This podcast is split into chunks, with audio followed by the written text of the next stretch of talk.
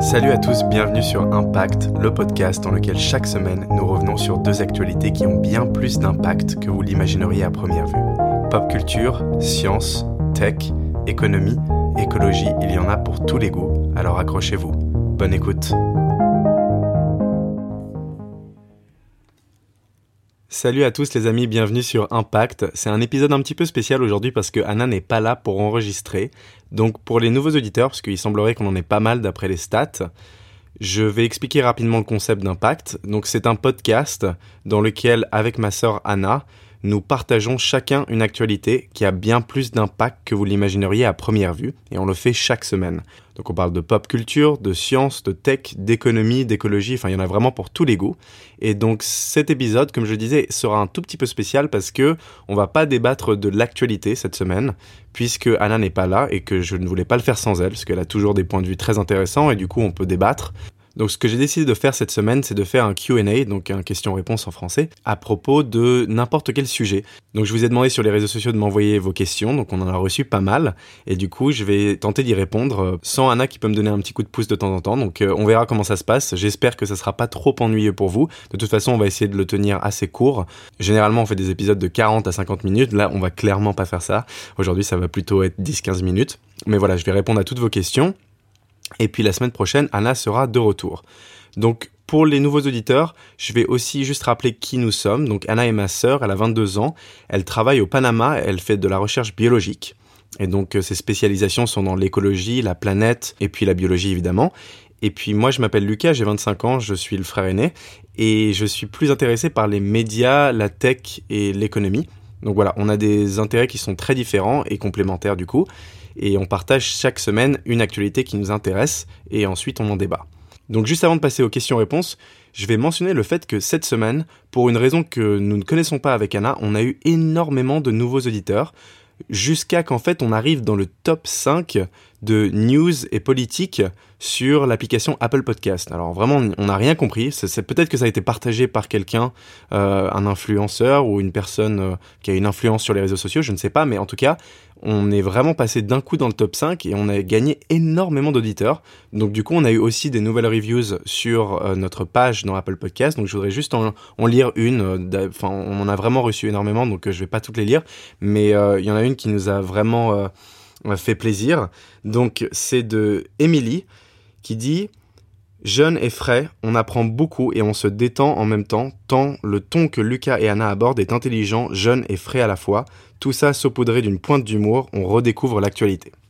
Voilà, merci beaucoup Émilie, c'est hyper sympa, ça nous fait plaisir et effectivement on essaye d'ajouter une petite pointe d'humour chaque semaine pour pas non plus euh, être trop barbant et de parler de parce que de temps en temps on parle quand même de sujets qui sont assez tristes, euh, enfin voilà, qui sont pas forcément euh, facile à digérer. Et donc du coup voilà. Euh, c'est euh, c'est vrai qu'on essaie de temps en temps d'être un petit peu humoristique euh, même si de temps en temps les vannes ne fonctionnent pas forcément. Donc donc voilà. Je vais passer aux questions qui m'ont été envoyées sur Instagram et sur Twitter. Donc si vous nous suivez pas sur les réseaux sociaux vous pouvez directement aller sur Instagram et Twitter à impact-du-bas pod et on partage énormément d'actualités sur les réseaux sociaux, on échange avec vous et puis voilà donc si jamais vous avez des questions nous poser, si vous avez du feedback à envoyer et que vous voulez parler en direct avec nous, bah voilà, n'hésitez pas à aller sur ces comptes-là et puis euh, envoyez-nous un petit message, ça nous fait toujours plaisir. Si vous souhaitez euh, nous aider pour grimper dans les classements euh, sur Apple Podcast ou Google Podcast ou Spotify, n'hésitez pas à laisser une petite review. voilà, quelques mots juste sympathiques, ça nous fait tellement plaisir, vous imaginez pas. voilà. Donc je vais passer aux questions. Donc juste avant de passer aux questions, je rappelle que toutes les questions que je pose sont anonymes. Donc je ne dévoile pas les noms des personnes qui m'ont envoyé les questions juste par respect euh, pour euh, leur vie privée. Donc la première question, qui est assez technique d'ailleurs, je vais essayer d'y répondre correctement, mais euh, donc cette personne me pose la question de quel navigateur web utilises-tu pour éviter d'être sous l'emprise de Google?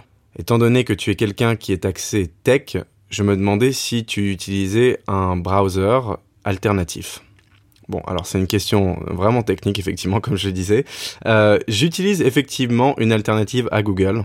Euh, je suis vraiment pas fan de l'écosystème de Google, qui me fait peur, pour être honnête. Alors bon, on peut en parler pendant des heures. Je vais, je vais pas rentrer dans le sujet maintenant, mais euh, j'utilise un navigateur qui s'appelle Brave. Donc il y a vraiment beaucoup de navigateurs euh, alternatifs à Google. Il y a Firefox, il y a Vivaldi qui vient justement de sortir une nouvelle version 2.0 avec pas mal de nouveautés. D'ailleurs, c'est intéressant parce que Vivaldi, c'est un navigateur européen qui est vraiment soucieux des données de ses utilisateurs et qui propose, par exemple, comme moteur de recherche par défaut, Quant, qui est réputé pour ne pas récupérer les données de recherche.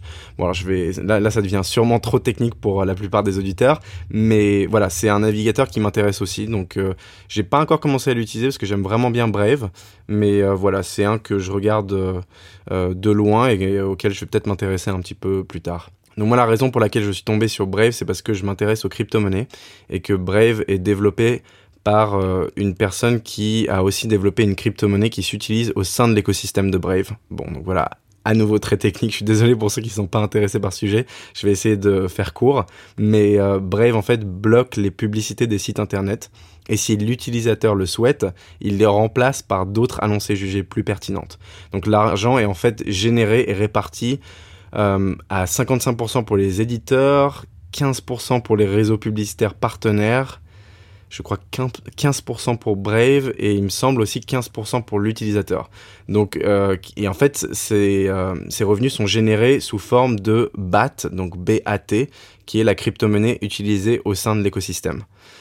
Et ces BAT servent à alimenter d'autres paiements au site selon les visites. Voilà. Moi, moi ce qui m'intéresse vraiment dans ce cas-là, alors même si ça vous paraît assez complexe, euh, juste pour résumer, en fait, c'est qu'il faut trouver des systèmes qui permettent une rémunération de chacun qui soit une alternative à la ad tech. La tech, c'est la publicité euh, euh sur Internet qui est vraiment toxique en termes de sécurité et de surveillance pour tout le monde, et qui en plus de ça est toxique euh, aux créateurs en général de contenu. Donc euh, voilà, moi je souhaite trouver une alternative, je pense que Brave est vraiment intéressant, euh, c'est un écosystème qui est en plein développement, qui a une crypto-monnaie qui permet en fait de rémunérer directement les créateurs, au lieu que les créateurs perçoivent un revenu sur de la publicité. Ce que je trouve vraiment intéressant parce que moi je pense que les créateurs devraient être rémunérés directement par leur audience. Euh, je pense que c'est bien, c'est un système qui est bien plus fonctionnel que euh, les revenus publicitaires. Donc euh, voilà, j'espère que ça marchera un jour. Il faudra vraiment beaucoup de monde pour que le système fonctionne. Mais voilà, pour l'instant, il me semble qu'ils sont pas loin des 3 millions d'utilisateurs, ce qui est déjà pas mal. Alors, il y, a une deuxième question qui m'est arrivée, qui est d'ailleurs étonnamment assez proche de celle à laquelle je viens de répondre. C'est, as-tu entendu parler de Quant ou de Ecosia ou encore de DuckDuckGo. Donc pour ceux qui connaissent pas, c'est des moteurs de recherche, euh, c'est l'équivalent de Google. Alors c'est pas forcément aussi performant, mais en attendant, euh, il se positionne sur un registre qui est vraiment important, qui est le respect de la vie privée. Donc, il ne traque pas les utilisateurs, ils ne les suivent pas. Et euh, en fait, ce qui est intéressant, alors moi, je, m'intéresse pas mal à Quant parce que de un, c'est euh, un moteur de recherche français, européen, du coup, euh, alors que DuckDuckGo c'est américain et que leur métamoteur est hébergé sur Amazon Web Services. Donc en fait, c'est simple, si le gouvernement américain veut des données, il n'a qu'à demander à Amazon sans même passer par DuckDuckGo et il récupère toutes les informations. Donc c'est pas vraiment aussi privé qu'ils le disent. Alors après, le problème sur l'absence de collecte de données, euh, ce que font euh, tous ces moteurs de recherche, vraiment ils ne collectent pas vos données, c'est qu'il y a un inconvénient, euh, il faut avouer que les recherches sont moins pertinentes. Google, c'est un service qui est extrêmement performant parce qu'il donne des résultats de recherche ultra précis et judicieux. Les publicités qui sont suggérées en fonction des achats que vous avez faits, c'est quand même assez utile et c'est pareil au niveau du moteur de recherche. Imaginons par exemple que euh, vous codez sur euh, Python.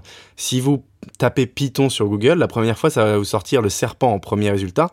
Et si vous allez directement dans les liens qui parlent du codage, et eh ben en fait, la prochaine fois que vous tapez Python dans le moteur de recherche, si vous êtes connecté à votre adresse email, donc euh, votre adresse Gmail, et eh ben ça va reconnaître que vos résultats de recherche euh, avaient à voir avec Python le code et non pas le serpent. Et du coup, ça sortira directement des résultats qui ont à voir avec Python, euh, le, code du coup. Euh, ce qui est quand même assez intéressant et puis ça, permet de gagner du temps quoi. Bon voilà, après ce qu'il faut savoir, et ça c'est quelque chose, je suis pas encore très très bon là-dessus, c'est que ça sert à rien d'aller sur un moteur de recherche qui ne collecte pas les données sur un ordinateur, mais avoir un téléphone qui est configuré avec Google en fait, ça sert absolument à rien. Soit tu anonymises toute la chaîne, donc ordinateur, téléphone, objets connectés, etc.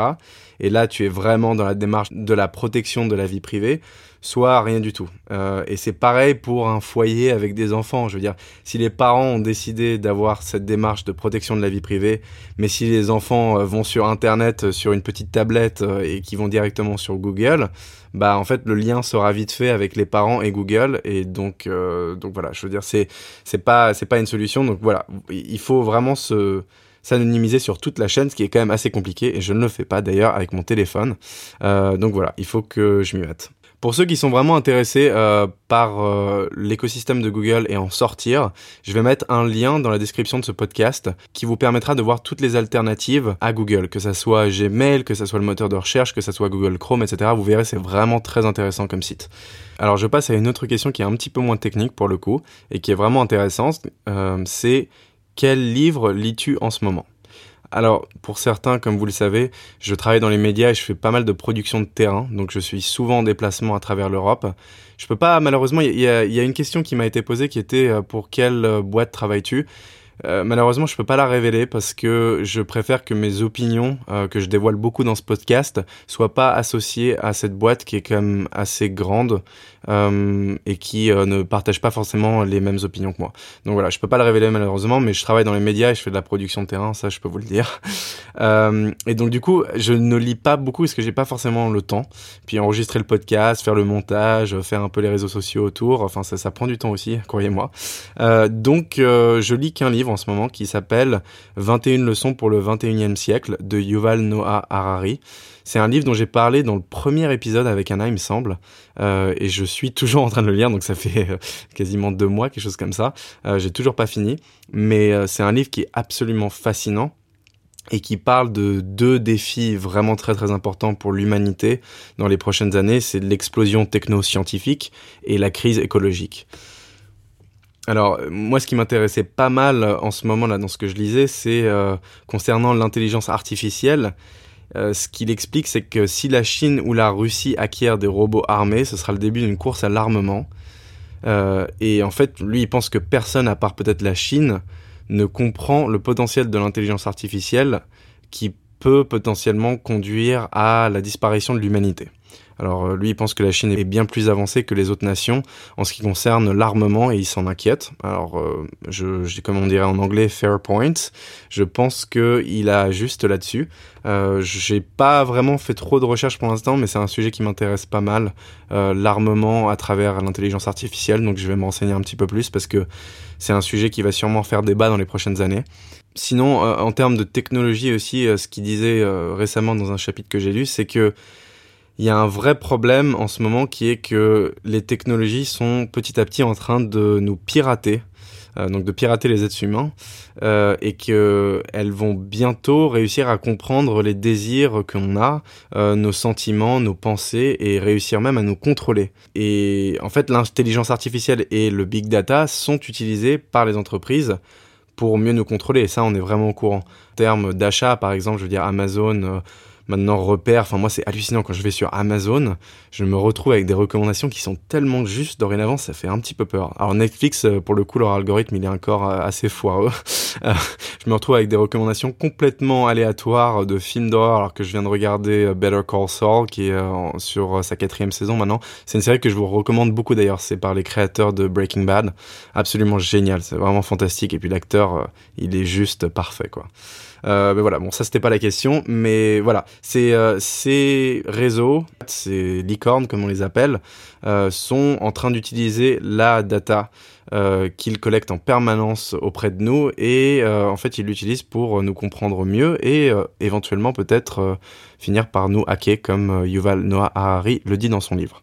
Alors après, lui, il dit que le revers de la médaille, c'est que on pourrait potentiellement employer ces technologies pour nous permettre euh, de mieux nous comprendre et de nous protéger contre euh, ces grandes sociétés.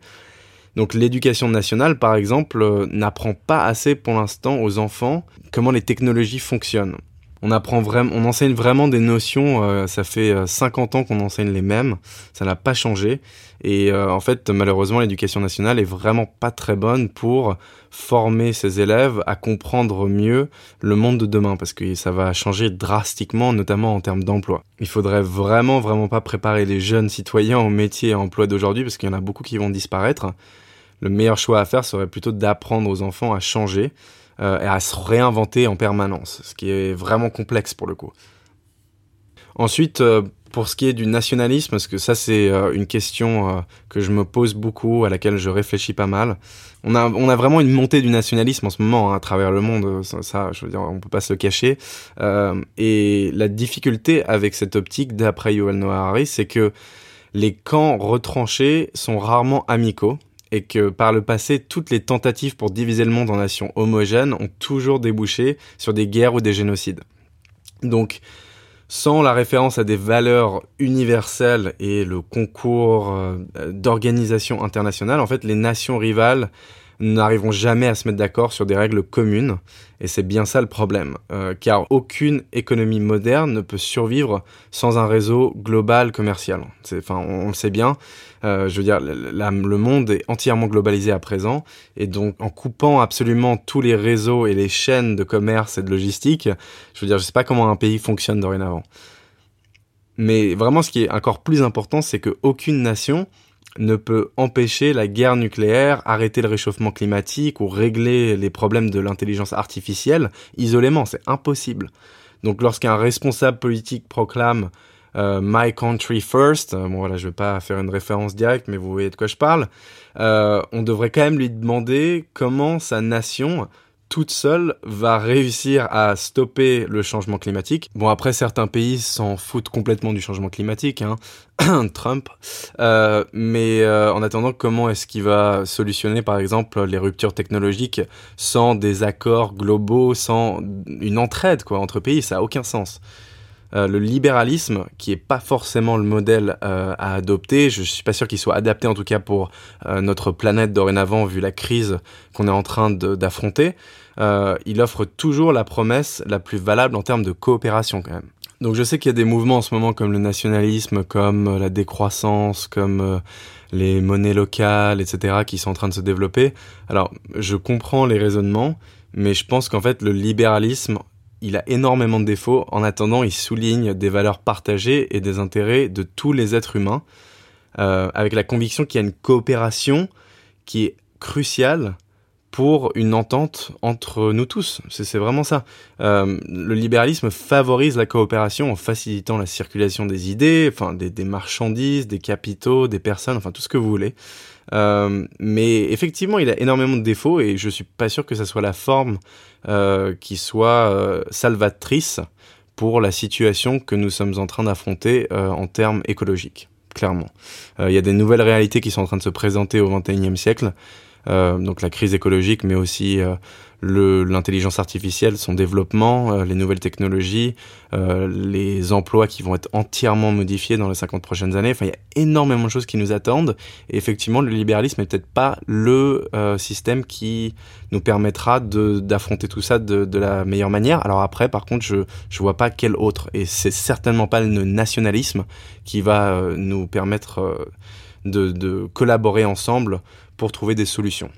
Ce qu'il faut quand même savoir, c'est que malgré tous ses défauts, le libéralisme a déjà traversé plusieurs cycles de crise et a connu plusieurs phases de renaissance pendant le XXe siècle quand même. Hein. Le libéralisme, il s'est remis et rétabli de beaucoup de crises quand même, il faut bien le savoir. Euh, la Première Guerre mondiale, le défi fasciste dans les années 1930, euh, le défi communiste pendant la guerre froide, enfin il y en a quand même pas mal. Euh, donc voilà, je pense que dorénavant, c'est pas un système qui fonctionne pour notre planète et nos sociétés, mais en attendant, euh, qui dit qu'il n'y a pas une réinvention qui peut s'opérer? C'est tout à fait possible et que ce soit un système légèrement alternatif. Euh, voilà, c'est qui va le trouver? Alors ça, je me demande bien, mais vraiment, je, je suis pas un partisan du nationalisme. Je suis désolé de tourner euh, ce sujet à la politique, mais c'est c'est en fait de, de quoi Yuval Noah Harari parle dans son livre. C'est un vrai partisan du libéralisme, peut-être bien plus que moi d'ailleurs. Euh, mais voilà, donc c'est ses opinions et je les partage euh, d'un certain degré. Voilà, et puis euh, je vais terminer sur euh, une petite note humoristique. C'est deux questions qui m'ont été envoyées qui sont assez drôles, euh, qui ont absolument rien à voir avec la politique, la tech, l'intelligence artificielle ou quoi que ce soit d'autre. Euh, mais c'est qu'est-ce qu'il y a au goûter Alors, c'est sûrement qu'est-ce que je mange au goûter? Euh, Eh bien, je ne prends pas souvent de goûter parce que l'après-midi, je, travaille plutôt. Mais euh, il m'arrive de manger un croissant ou un pain au chocolat quand je suis en France. Et puis sinon, bah, j'aime bien me faire euh, un café avec, euh, je sais pas, une petite pâtisserie ou quelque chose comme ça. C'est pas forcément euh, français. Je, je, passe pas mal de temps en Suède aussi. Alors ils ont des ce qu'ils appellent les cinnamon rolls en anglais euh, et euh, qui sont euh, très très très bons. donc j'aime bien manger ça avec une tasse de café. voilà, c'est des choses que je fais pas très régulièrement, mais voilà, ça me plaît bien. pour ce qui est d'Anna, je ne sais pas du tout, donc je lui laisserai le temps de répondre dans le prochain épisode.